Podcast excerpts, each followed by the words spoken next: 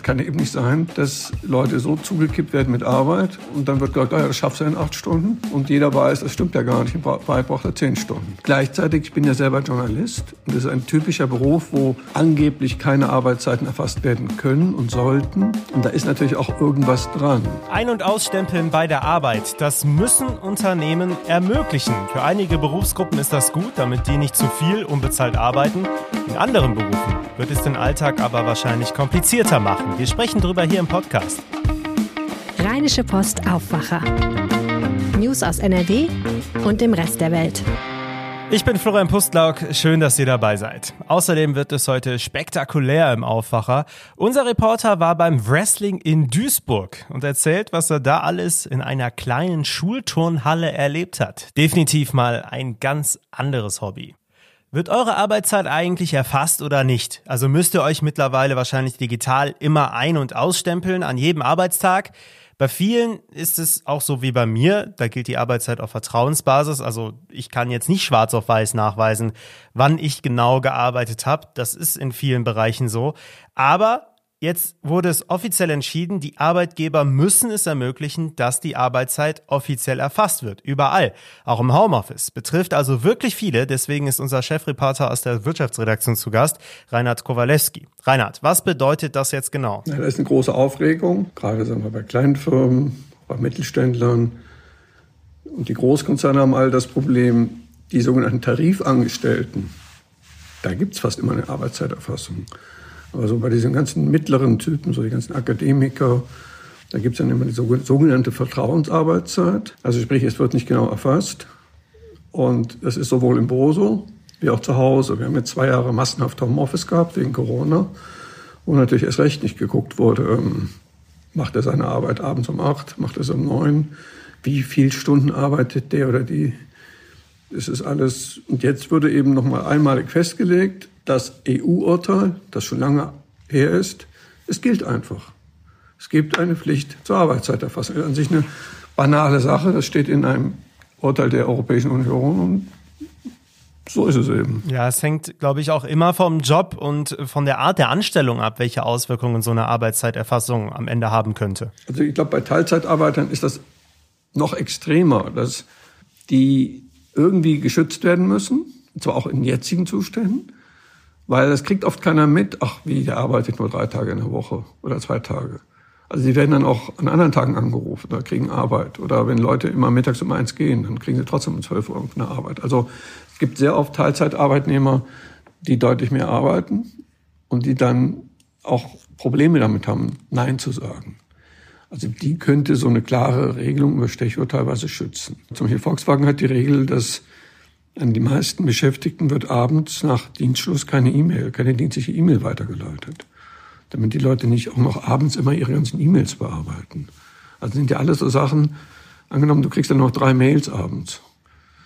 Machst da schnell die Uhr auf an und sagst wieder, ich, ich arbeite jetzt fünf Minuten oder machst es nicht. Ja, genau, sowas kenne ich sehr gut. Ich bin da auch zwiegespalten. Was fangen wir jetzt damit an? Findest du diese grundsätzliche Arbeitszeiterfassung gut? Also ich muss wirklich sagen, dass ich da hin und her gerissen bin. Ich glaube, es gibt bestimmte Berufe, wo man sagen muss, das muss gemacht werden, um die Menschen zu schützen. Das kann eben nicht sein, dass Leute so zugekippt werden mit Arbeit und dann wird gesagt, ah ja, das schaffst du in acht Stunden und jeder weiß, das stimmt ja gar nicht, in Wahrheit braucht er zehn Stunden. Und genauso, was ist ich, wenn im Supermarkt die Kassiererin abends noch sauber macht und das wird nicht bezahlt oder wenn in der Bäckerei um 18.30 Uhr abgeschlossen wird und die behaupten einfach, dann wäre die Arbeitszeit zu Ende. In Wahrheit müssen sie noch ein paar Sachen wegräumen. Da muss man sagen, da muss man dann auch ehrlich sein und sagen, nee, da müssen wir eben ein bisschen mehr bezahlen. Vielleicht werden dann auch manche Produkte ein bisschen teurer. Das halte ich alles für denkbar.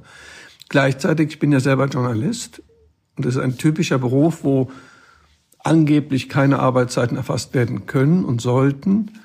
Und da ist natürlich auch irgendwas dran, weil zum Beispiel ich war am Montagabend beim einem Abendessen mit dem Chef eines großen Unternehmens hier in Düsseldorf. Wenn ich das wirklich 100 Prozent als Arbeitszeit verrechnen würde, solche Termine, die so irgendwie auch ganz interessant sind, dann müsste ich an sich immer donnerstags aufhören zu arbeiten. Ja, ich glaube auch, dass das nur in manchen Berufsgruppen so richtig sinnvoll ist. Wobei es ja auch so war, dass gerade während der, zu Beginn der Corona-Pandemie, wo wirklich viele im Homeoffice waren, viele im Homeoffice auch noch mal mehr gearbeitet haben als im Büro. Ähm, das würde ja im Umkehrschluss bedeuten mit dieser Zeiterfassung, die Arbeitgeber, die werden mehr zahlen müssen, weil dann die Überstunden alle offiziell ans Licht kommen würden. Genau, darum sind die auch dagegen. Sie sind einerseits dagegen, weil sie dann Überstunden bezahlen müssten oder weil Leute sagen, ja, freitags um zwölf ist Schluss. Aber es gibt auch viele Firmen, da gibt es schon fast eine Vier-Tage-Woche. Ne? Aber wie funktioniert diese Arbeitszeiterfassung denn technisch, vor allem auch im Homeoffice? Wir haben ja mit einer Reihe von Firmen gesprochen. Die Deutsche Telekom, die hat einfach ähm, zentrales Computerprogramm. Und wenn du anfängst im Büro, wird das erfasst, dass du anfängst. Und wenn du zu Hause an, anfängst, klickst du auch irgendwas an und dann ist es klar. Im Hinkel, hier in Düsseldorf, hat auch sowas ähnliches diese Zipgate, die haben einerseits eine Stechuhr, dann haben sie wieder, kann man es übers Handy bedienen. Es sind an sich immer relativ banale Vorgänge. Du klickst irgendwo an, dass du angefangen hast zu arbeiten. Und irgendwann klickst du an, jetzt ist Pause. Und irgendwann klickst du an, jetzt fahre ich nach Hause, beziehungsweise hör auf zu arbeiten. Gut, ist also nicht wirklich kompliziert. Aber dann gibt es ja auch noch andere Programme, die überwachen, wie aktiv man am PC ist. Wie sieht's denn damit aus?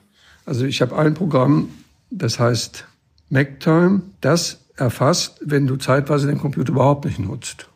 Muss ich sagen, also in den meisten Firmen wäre das verboten als Einbruch in die Privatsphäre. Also eine solche totale Kontrolle will auch niemand. Insofern kommst du immer an so ein ähnliches Problem. Und es gibt noch ein sehr skurriles Beispiel. Die Handwerker. Ich habe auch oft Handwerker im Haus.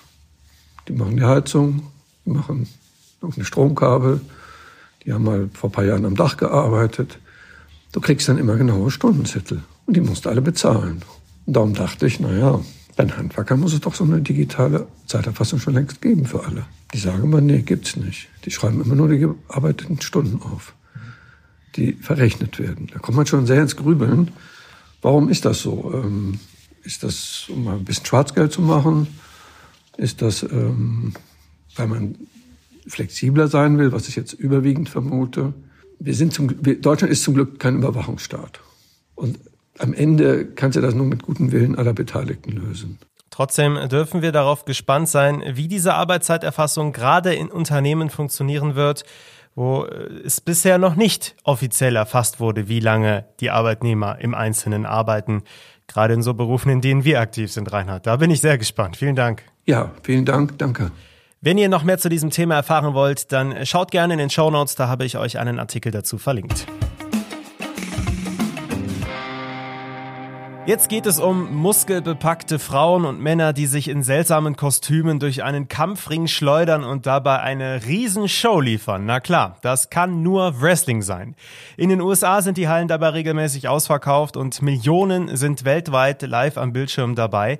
Wrestling hat es aber auch hier zu uns geschafft, nach NRW und zwar nach Duisburg. RP-Reporter Mark Latsch hat sich das vor Ort angeschaut und ist jetzt bei uns zu Gast im Aufwacher. Hi Mark. Hallo. Das ist natürlich alles ein paar Nummern kleiner als in den USA. Wie können wir uns Wrestling in Duisburg erstmal grundsätzlich vorstellen? Ja, du sagst es schon, es ist natürlich vor allem erstmal kleiner, es ist familiärer.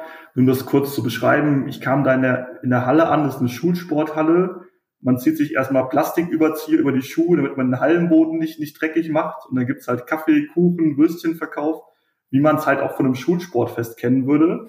Aber es gibt eben auch einen Ring, eine kleine Leinwand, einen kleinen Merchandise-Stand und halt Stuhlreihen für die Zuschauer. Für einen wie mich, der jetzt nur so ein paar Highlight-Videos aus den USA kennt, äh, wie heftig wirkt Wrestling denn in so einer kleinen, du sagst es, Schulhalle? Also der Trick ist ja, dass die Kämpfe möglichst echt aussehen. Ja, das kommt auf den Kampf natürlich an. Ne? Es ist auch, sind natürlich verschiedene Rollen immer angelegt, wie beim Wrestling halt auch üblich.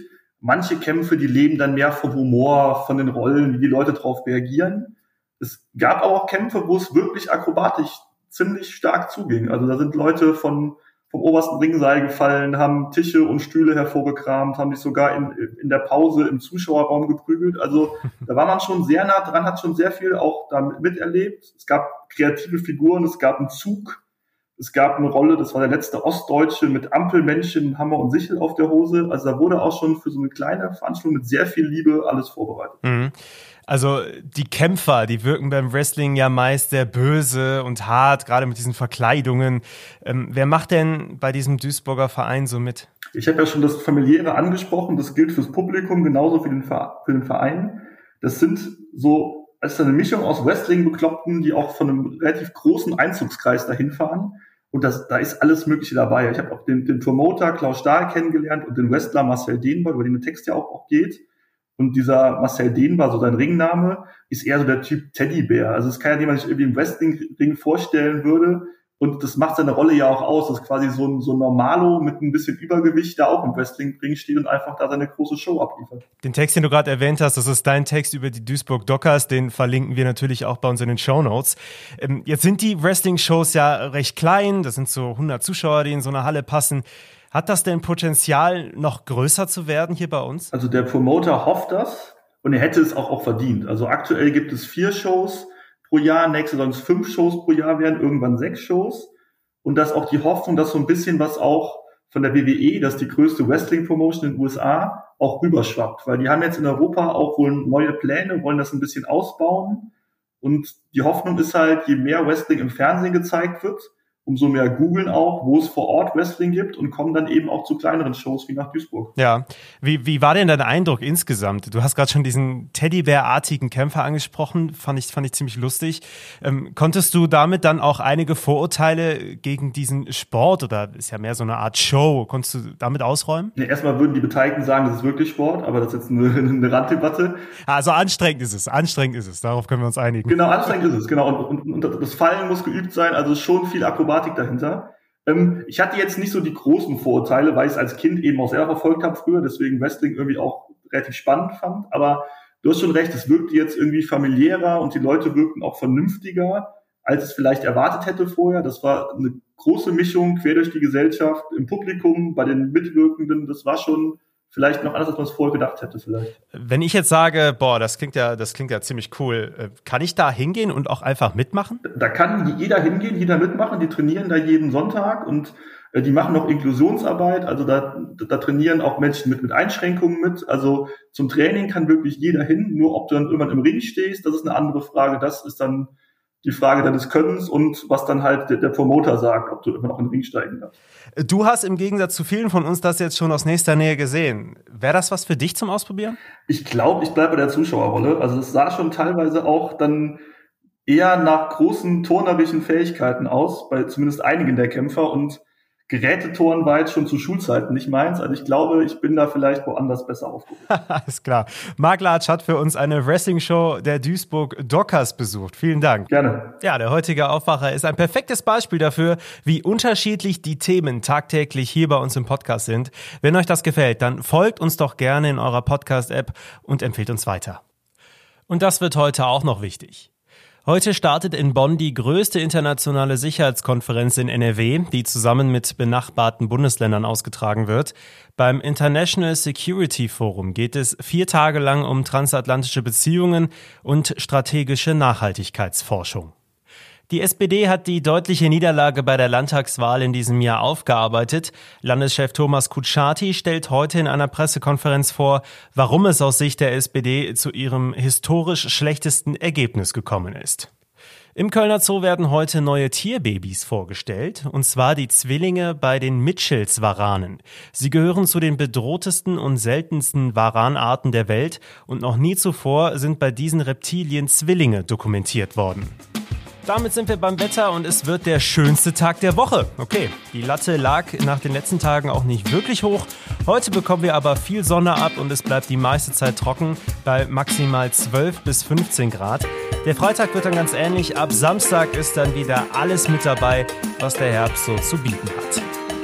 Das war der Aufwacher für Donnerstag, den 29. September 2022. Ich hoffe, es hat euch gefallen. Ich bin Florian Pustlauk. Ich wünsche euch jetzt einen angenehmen Tag. Macht's gut. Mehr Nachrichten aus NRW gibt's jederzeit auf RP Online. rp-online.de